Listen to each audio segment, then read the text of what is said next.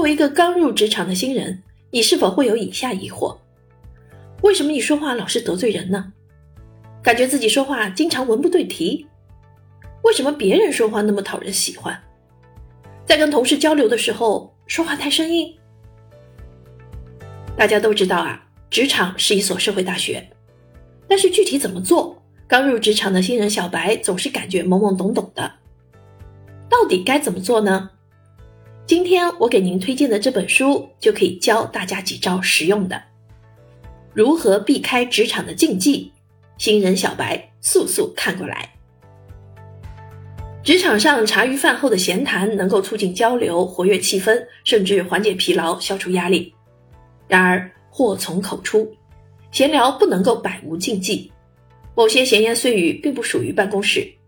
不经意出口，可能就会使你成为闲聊的炮灰，或引起同事或上司对你的负面看法。所以啊，职场闲谈可不要等闲视之哦。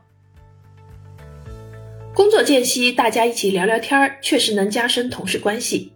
但是闲谈并不是没话找话，不负责任、不经大脑的乱说，一不小心就伤害了别人的感情，破坏和谐关系。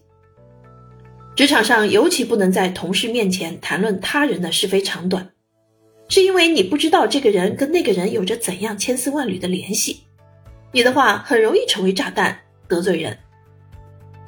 如果你偶然听到一个劲爆的消息，涉及公司或者某个同事、某个领导，那么难题来了：是转手传播给别人呢，还是闭上嘴巴严守秘密呢？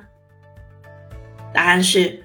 如果某些信息是你不该知道的，那么你就不该传播。职场上的小技巧还有很多，老打工人或许也一直在学习的路上，新手小白要赶紧 get，让自己的职场生活更加轻松。所以啊，职场新人一定要来看看这本《做自己的 HR》。